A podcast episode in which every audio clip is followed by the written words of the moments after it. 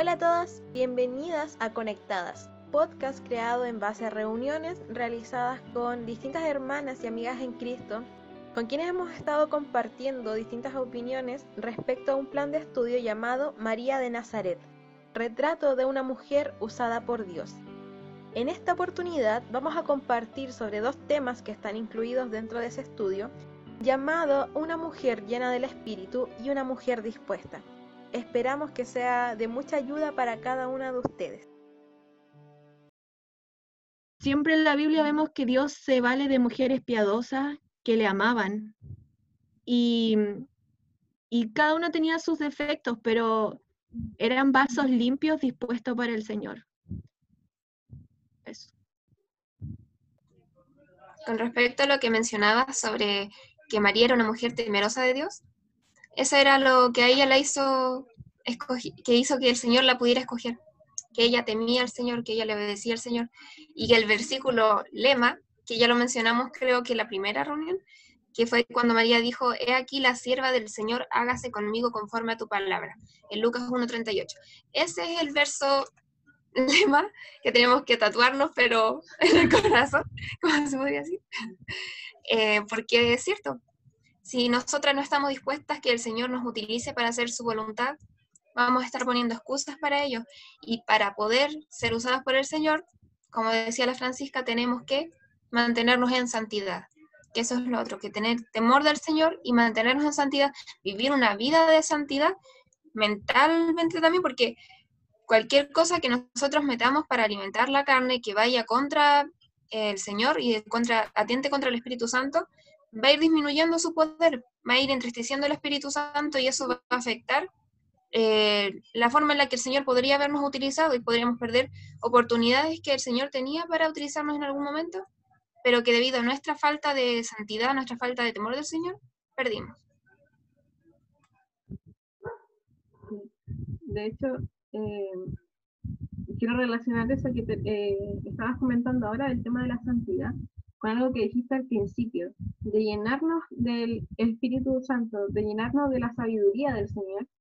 Y una de las preguntas del, de este tema, en la, en la segunda, que dice, estoy buscando una llenura diaria y fresca de su Santo Espíritu en mi vida, y pensaba como en la relación o en de qué manera nosotros diariamente podemos buscar al Señor de esa manera, para llenarnos de su espíritu y para llenarnos de sabiduría, en aquella sabiduría que viene de lo alto. Ya sea a través de las escrituras, que es como lo que uno siempre reconoce, que puede encontrar eh, la sabiduría del Señor a través de su palabra, a través de la oración, que también fortalece mucho y ayuda mucho en ese sentido. Y también estaba pensando en la alabanza y en la adoración, que si bien eh, no son temas que a lo mejor se relacionen directamente con esto, sí permiten que uno sea em, en todo ámbito relacionado, o sea, o se relacione directamente con, con el querer estar a los pies del Señor.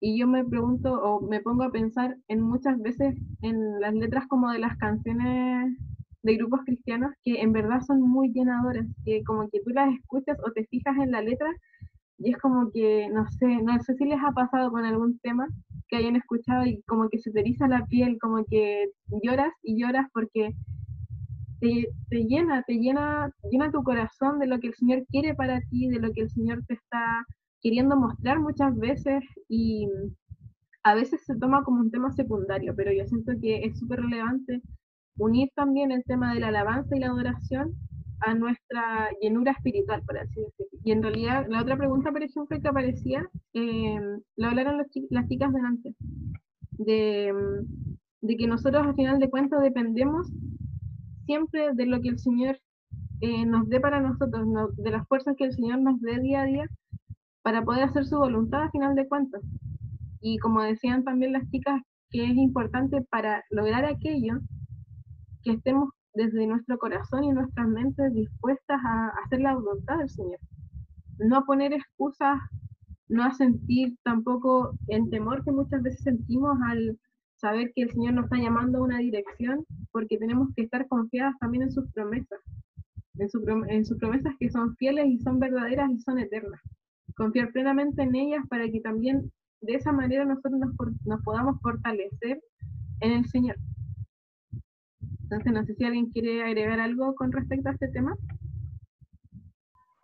Yo quería decir algo que me estaba dando vuelta hace rato con respecto a eso, que em, es bueno que lo recordemos, que en realidad, como decía aquí, el Señor, el Espíritu Santo nos va a capacitar, porque a mí me pasa siempre que em, estoy aquí como la oración que describía que tenía la, autora, que decía, no puedo, soy débil, no puedo, por un montón de situaciones en mi vida. Al final me quedo pensando, no, el Señor ya no me va a usar, o a lo mejor no soy tan buena, o no lo voy a poder hacer. Y aunque esté, no sé, ahora que hago las clases virtuales, estoy todo el día así como mostrando papelitos, diciéndole a los niños, crean estas promesas, crean en las promesas del Señor, Él prometió que los va a salvar.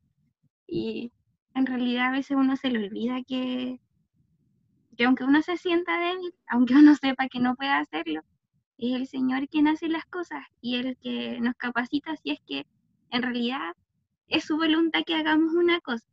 Porque a lo mejor nosotros tenemos ganas y tenemos todas las ganas de hacer algo, pero si no es su voluntad, Él no nos va a capacitar para hacerlo.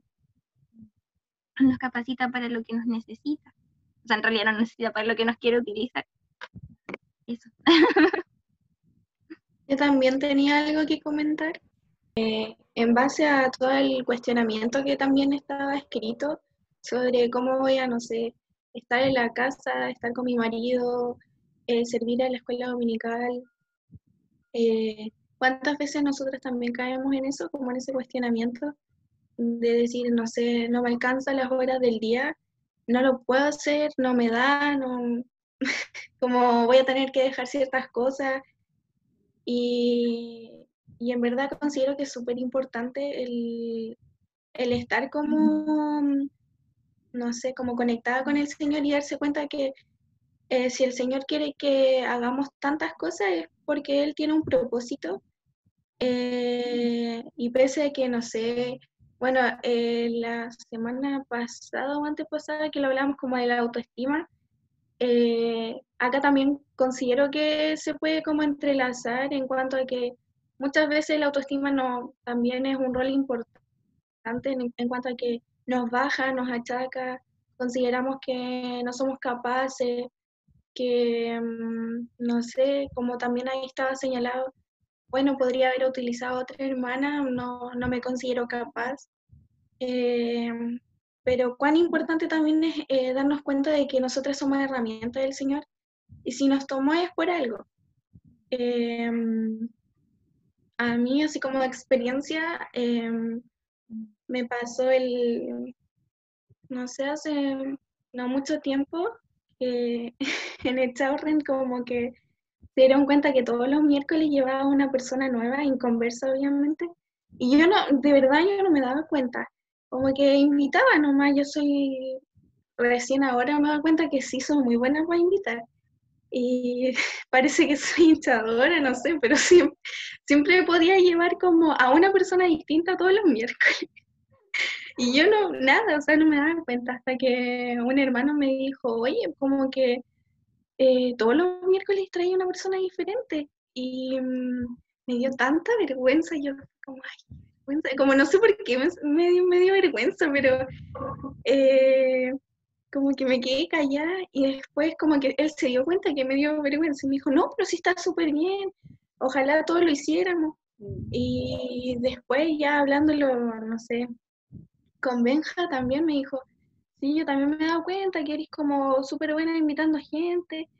Y yo ni, mm, yo soy súper tímida, eh, no me gusta socializar mucho, pero no sé cómo. Eh, es solamente obra del Señor. Después yo me di cuenta, claro, como que estaba pasando y que aparte eh, para nada hay un crédito mío, porque de verdad yo soy súper tímida, no soy sociable, no me gusta como mucha gente, los grupos grandes como que no me gusta. Y ahí me daba cuenta que, mm, que claro que el Señor sí nos utiliza, a veces nosotros no nos damos cuenta eh, en nuestro como talón de Aquiles, eh, que sería como mi caso como ser sociable, también lo toman, no sé cómo, pero eh, nos utiliza y tenemos que eh, ser receptiva y no cerrarnos, orar aún más, cosas que el Señor, si, si su propósito es seguir haciendo esto o más cosas, eh, que lo haga y estar 100% receptivas ante lo que Él desee y cómo quiere utilizarnos. Eso. Eh, yo quería agregar una cosita más eh, de lo que estaba hablando Prisi hace rato un ratito, eh, que decía cómo nos podemos llenar del Espíritu Santo. Y ella decía de la palabra, de la oración, alabanzas, adoración a nuestro Dios. Y yo busqué una, estaba justo buscando una frase que un hermano compartió una vez y decía, una mente desocupada es oficina de Satanás. Y cuán cierto es realmente que cuando nosotros dejamos eh, de pensar en el Señor o, por ejemplo, de estar cantando simplemente, ya somos eh, un lugar donde Satanás puede estar eh, mandándonos pruebas y ya trabajando, ¿no? Eso nomás quería compartirles. Gracias, Lau. De hecho, por ejemplo, también para relacionarlo con lo de... Sí, es que ahora te voy a pasar la, la palabra, Pauli, porque con algo que decía la Monse, me acordé mucho de ti y de una frase que siempre nos dice. El día tiene 24 horas Ahí Solo eso. Sí. yo quería, en realidad me metí un ratito, porque ahora a las 8 tengo, hoy día en la tarde tenía maratón de Zoom, así que me metí un ratito para escucharle y para poder también compartir un ratito con ustedes, pues yo escuchaba lo que estaba diciendo, estaban comentando, y quería contar como una cosita con respecto a lo que, eh, pensando en el, en el, librito que trataba como de leerlo y todo, y de, y de escuchándolo, y de repente, eh, bueno, entender como un, un, algo que es como más macro, que es como que sale un poquito de repente de nuestro raciocinio, así como más, que al final si nosotros nos ponemos a pensar, cuando nosotros hablamos de ser usadas por el Señor o de que el Señor usa, y, y aquí nombrábamos, ¿cierto? A la, a que a lo mejor era una, una mujer muy mala y qué sé yo, pero entender de que en la soberanía de Dios, en su, en su, en su todo poder, Él nos va a usar sí o sí, sea para bien o sea para mal, sea para, pero vamos a estar dentro de su propósito, eh, sí o sí, porque si nosotros vemos también dentro de la genealogía del Señor, hasta llegar a María,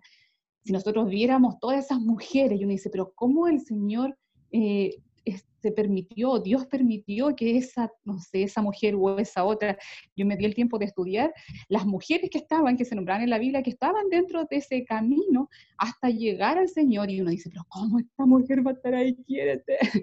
Pero entonces ahí uno dice, eh, el Señor quiere, usarnos a nosotros y, concuerdo con ustedes que dice que nosotros tenemos que estar también dispuestas y todo, pero entender esto primero, de que el Señor nos va a usar, sea a, conciencia o no conciencia de nosotros, nos va a usar para sus planes y sus propósitos que tenga. Pero cuando leemos de repente eh, lo que hace María, lo que yo leía en la mañana sobre también eh, con respecto a lo que es la, la mujer cuando le pide agua, la mujer samaritana, y él dice, lo que él busca son adoradores que les eh, adoren en espíritu y en verdad. ¿Dónde está la diferencia entre estas mujeres que fueron usadas por el Señor y mucha gente que nosotros leemos en el Antiguo Testamento, que hay muchos personajes que fueron usados, utilizados por Dios para cumplir sus propósitos? Muchos y muchos malos que el Señor decía que los tomaba y hacía con él el rey Saúl cuando él estaba. En, entonces, lo tomaba para cumplir sus propósitos. Incluso David en algún momento dice, déjalos que hagan lo, malo, porque Dios lo va a revertir para bien en mi vida. Entonces, así como eh, nosotros podemos ver cómo Dios utiliza a mucha gente para cumplir sus propósitos y dentro de todos esos planes estamos nosotras también. Eh, ¿Cuál es la gran diferencia de estos dos tipos de personas? Que son las personas que Dios usa eh, eh, así, eh, a su, por, su, por su soberanía y por su divina voluntad, y también que nos quiere usar a nosotras. Pero ¿cuál es la diferencia? Les decía, cuando en eso que dice que Dios quiere que nosotros le adoremos en espíritu y en verdad. Cuando nosotros vemos la oración de María, lo que decía eso de que ella iba a ser, y bueno, está bien, hágalo conmigo, porque nosotros somos conscientes de eso, y Dios nos permite tener el disfrute de saber que nosotros estamos usando, siendo usadas por Dios y nos permite eso alabarle. porque nosotros tenemos que pensar que todo lo que sucede, todo lo que pasa y todo lo que Dios busca en, en el hombre, primero es para por amor de su nombre, para glorificarlo a Él. Entonces, cuando el, el, ser humano es capaz de entender bajo qué Dios está y que lo que nosotros hacemos es para cumplir su voluntad o es para Él principalmente, ahí existe la, adoración en espíritu y en verdad, cosa que no se da con las mujeres que fueron usadas por Dios, pero sin ellas ni siquiera tener idea que ya estaban siendo utilizadas en un plan de Dios. Entonces, lo maravilloso cuando Dios nos permite a nosotros entender, oh, lo que estoy haciendo, como lo que decía Montserrat hace poquito, lo que estoy haciendo es solamente el Señor me está usando, y qué alegría, y qué tenemos que hacer nosotros en ese momento, alabar a Dios.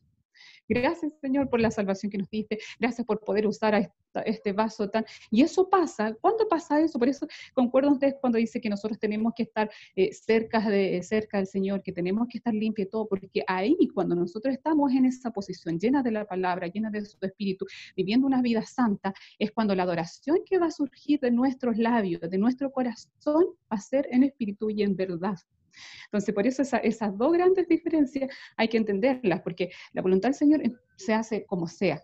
Entonces, lo, maravilloso de cuando el Señor usa mujeres, como en este caso María, eh, una mujer que, que, claramente era escogida por Dios, por, que siempre imagino que quizás me hubiese encantado conocer a María, de ver cómo ella era, cómo el Señor la escogió eh, eh, siendo, porque hay que entender que ella no era una santa, ¿no? era una humana igual que nosotros, y eso es lo maravilloso de ver, que, ella, que Dios haya escogido a esta María, una mujer jovencita, que según la historia era jovencita, tenía, no sé, se dice que tenía entre 13 y 17 años, más no tenía, una jovencita que la haya escogido para, para algo tan maravilloso que era eh, traer al Mesías, traer al Señor Jesucristo en su vientre.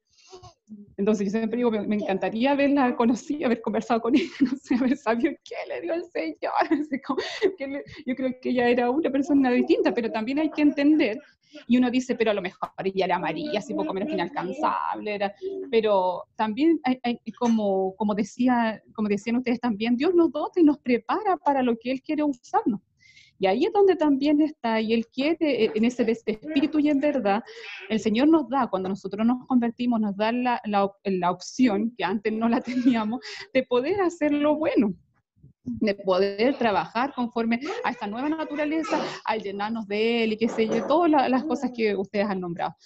Entonces, cuando uno está dispuesto, el Señor las va a ir usando. ¿Cierto? La va a ir usando, pero no porque eh, también uno dice, no, pero es que yo soy terrible cuando el Señor me va a usar a mí, que no sé, que, que a lo mejor, no, pero si el Señor lo quiere hacer, nos va a empezar a dotar y uno se va, y ahí es cuando nosotros tenemos que estar cerca de Él, cerca, eh, llena de su espíritu, para ir notando estas cosas tan cercanas, porque entre nosotros más cercanos estamos de Dios, más, eh, más audible va a ser su voz en nuestra vida. Y ahí es cuando nosotros nos damos cuenta, el Señor está haciendo esto conmigo. Quizás cuando yo estoy alejada del Señor, el Señor igual me usa, me usa de unas maneras tremendas y yo ni siquiera saber que el Señor me está usando, pero cuán maravilloso es cuando yo escucho la voz del Señor y saber de que Él me quiere dotar, que Él me quiere usar, que Él me está enseñando, adoptando, eh, trabajando mi corazón para algo bueno, etcétera, y haciendo crecer para poder ser de ayuda a otros. Y es un proceso consciente, en espíritu y en verdad.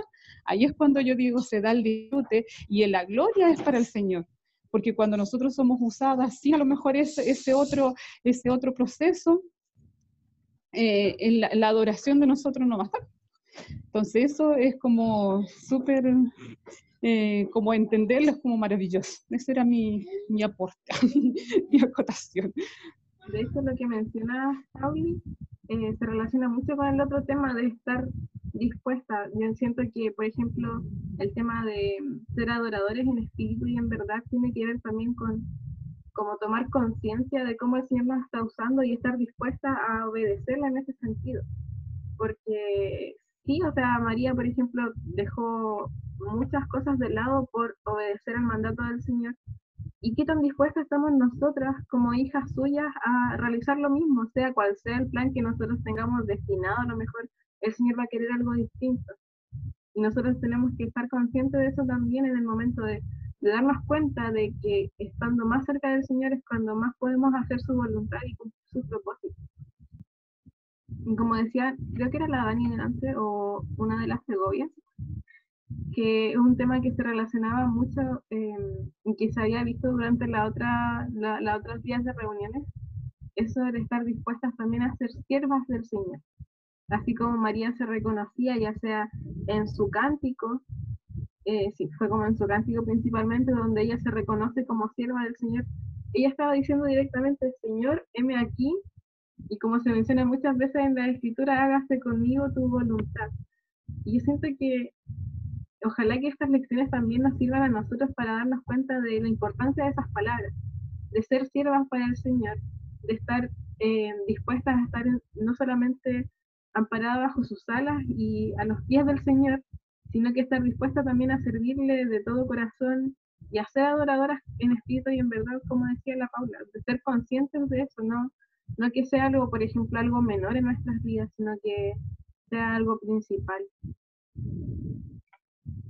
No sé si alguien quiere complementar aquello. Ya que nombras el, término de siervo, em, como nosotros yo estaba pensando mucho en lo que decían ustedes y, lo que decía la Priscila, entrando al, al otro capítulo, eh, cómo nosotras nos creemos que podemos poner peros o que podemos decir, como decía las demás, que, que la haga otra, o mira a esta hermana, o en- como decía Priscila, en este momento, ¿por qué no miras a Elizabeth, que también, que pasa lo mismo? Y nosotros no entendemos nuestra situación. Si nosotros somos siervos de Dios, no, un siervo no tiene la posibilidad de decir, pero, o decir quizá después, o no estoy preparado, porque también tenemos que entender nuestra condición. No somos más que Dios, ni somos de igual que Dios. Él, es nuestro, eh, somos siervos de Él y nosotros tenemos que responder a Él. Eh, es como que nuestro deber o nuestra actitud tiene que ser así, de su programa desfavorable o algo que, como decíamos en el primer capítulo, era imposible.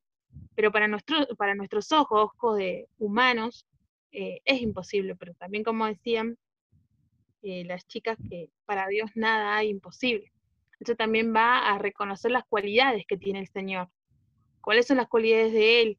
¿Cómo es Él? ¿Por qué no confiamos en, este, en esta persona? ¿Por qué nos basamos en los hombres si tenemos un Dios que es todopoderoso, que puede hacer todas las cosas que Él desea? Así como nombraba, mm, creo que no me acuerdo bien quién era, pero el tema del mal rojo. O sea, cómo nosotros teniendo todos estos hechos, todos los milagros que hizo el Señor, cómo nosotras pensar que nos puede ir mal en estas situaciones, más si el Señor nos escoge a nosotros.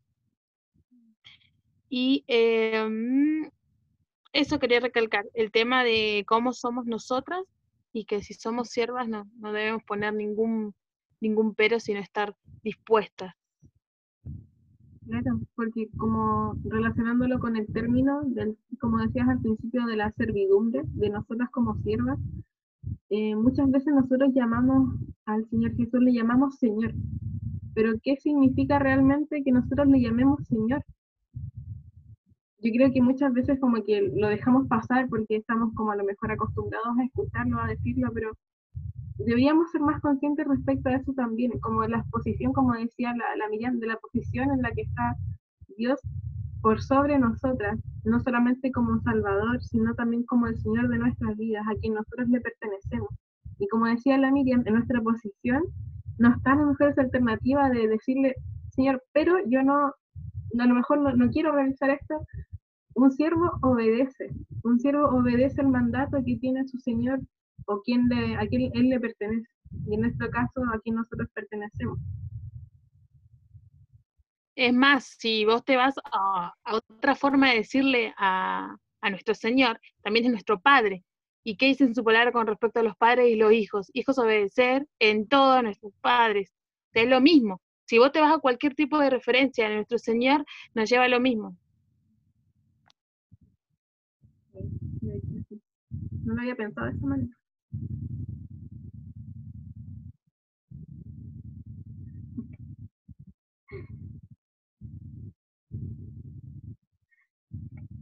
Oye, y leyeron, o sea, no sé si se dieron cuenta o qué perspectiva tenían sobre la historia que se menciona en esta segunda parte sobre eh, la misionera que fue con su esposa a China. sobre eso yo quería comentar algo sobre María y después sobre eso. Eh, primero que María, eh, al mostrarse dispuesta a ser usada por eh, Dios, se ofreció como sacrificio vivo al Señor. Se mostró dispuesta a ser utilizada por Dios por lo que, con lo que, con sus propósitos y con lo que Él quisiera hacer de ella y esperando lo que fuera, que el Señor quisiera y que mandara. Y con respecto a la historia que salía, bueno, es bien impactante, la verdad. Eh, porque es un matrimonio que, no sé si todos lo leyeron, eh, fueron de misioneros a otro lugar y fueron martirizados, fueron asesinados. Entonces ahí ellos estaban demostrando claramente esto de obedecer al Señor en todo, de rendir completamente su vida a su voluntad y que obedecerle en todo, como decía, ¿quién decía? La Miriam, de que somos siervos, entonces no tenemos opción de escoger frente al Señor, pero aunque somos siervos del Señor, tenemos que tener esa eh, voluntad para decirle, Señor, realmente yo quiero que hagas eh, lo que tú quieras de mi vida, porque podemos decir, sí, yo soy sierva del Señor, pero realmente no creo que podría ir a misionar a otro país porque no me siento preparada o porque no, no me da, no es, muy, no es cómodo para mí, no es algo fácil. Entonces, este ejemplo de matrimonio que salía ahí en, en la lectura es un claro ejemplo de que ellos se pusieron completamente a su disposición, a disposición del Señor sus propias vidas. Entonces, a ese punto es el que tenemos que llegar, decirle, Señor, toma mi vida, haz de ella lo que tú creas, lo que tú quieras. Estaba pensando como en, ese mismo ejemplo que se menciona sobre este matrimonio, en cómo muchas veces la voluntad del Señor y en la vida del creyente en general, la vida no va a ser color de rosa, sino que como se menciona en la misma escritura, vamos a ser partícipes de los padecimientos del Señor Jesucristo. Y que a través de ello también podamos ser reflejo y podamos ser ser reflejo de su amor, podamos reflejar la luz que el Señor nos pide que eh, demostremos en, en, este mundo de tinieblas a fin de cuentas, que incluso en esos momentos de dolor y de sufrimiento, como le pasó a Job, por ejemplo, que justo estaba leyendo el otro día, que eso le llevó también a, acercarse más al Señor y a poder demostrar al final su propia soberanía, la soberanía del Señor por sobre todo, y demostrar que al final de cuentas el Señor está por sobre todo nuestro existencia. Entonces, llamarlas también a eso, eh, el tema de reconocer la soberanía del Señor sobre todo, de reconocer nuestras vidas qué tan dispuestas estamos a obedecer eh, sus propósitos, qué tan dispuestos están nuestros corazones a realmente ser llamadas siervas del Señor. Yo creo que más que decirlo directamente a lo mejor acá o con otra persona, eh, pensarlo en nuestros corazones y en nuestras mentes para tomar conciencia sobre, sobre eso. Creo que es muy importante. Con respecto a lo que mencionaba sobre las pruebas, eh, también estaba leyendo Job el otro día y bueno, eh, Dios quiere que a través de las pruebas nosotros nos parezcamos más a la imagen de su Hijo Jesucristo, entonces por eso permite que vengan sobre nosotros. Y bueno, el propósito de Dios a través de las pruebas puede ser igual de diverso que las mismas pruebas. Entonces también, pero también tenemos que tener en cuenta que no todas las pruebas, como tú decías, eh, las vamos a tal vez a superar, como el mundo diría, como con un final feliz. Pero eso no significa que Dios no sea bueno, que Dios no sea fiel, porque Él es fiel, Él es bueno y nos va a acompañar, y esa es una de sus promesas, que nos va a, acompañar hasta que estemos con Él por la eternidad, por la eternidad. Eh, yo quería agregar algo sobre este último punto de una mujer dispuesta, em, que yo vi que la respuesta de María fue, como decía Abby, por ejemplo, que nos tenemos que grabar esa frase, ¿no? Esa respuesta que dice, heme aquí tu sierva, hágase conmigo tu voluntad, ¿no? Entonces, esa respuesta fue una respuesta simple y tal vez suficiente, ¿no? Para que el Señor pudiera obrar ya teniendo un propósito para María. Y yo noté algo importante, que destaqué un poquito importante que dice, Dios no busca palabras bonitas de nosotras ni cosas bonitas para la, vista de los demás, ¿no? En 1 Pedro 5, 5 dice, de vestidos de humildad, porque Dios resiste a los soberbios y da gracia a los humildes. Y también tenemos muchos ejemplos de los gentiles que em, se vanagloriaban o todo era por palabrería, palabras bonitas, ¿no? Para hacerse ver. Entonces, el Señor nos dice que seamos humildes a cada una de nosotras y, y bueno, para ser usadas también em, necesitamos esforzarnos, ¿no? Como decía eh, una chica, no me acuerdo quién, que decía que, eh, ¿cómo se llama? Que nosotras todas vamos a ser usadas, ¿no? Ya nosotros fuimos creadas con un propósito em, para ser usadas, ¿no? Para cumplir algo en este mundo. Entonces eso también lleva a un esfuerzo, a nosotras esforzarnos y entregarles realmente lo que el Señor quiere o lo que yo ya tiene preparado para nosotras. Estoy yo totalmente dispuesta para Dios en cualquier propósito que Él quiera llevar a cabo en mi vida.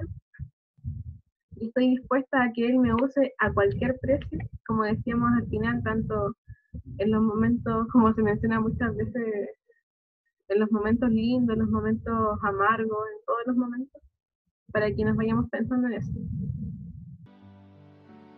Bien, de esta manera llegamos al final de este primer podcast del estudio realizado. Esperamos que haya sido de mucho provecho para cada una de ustedes.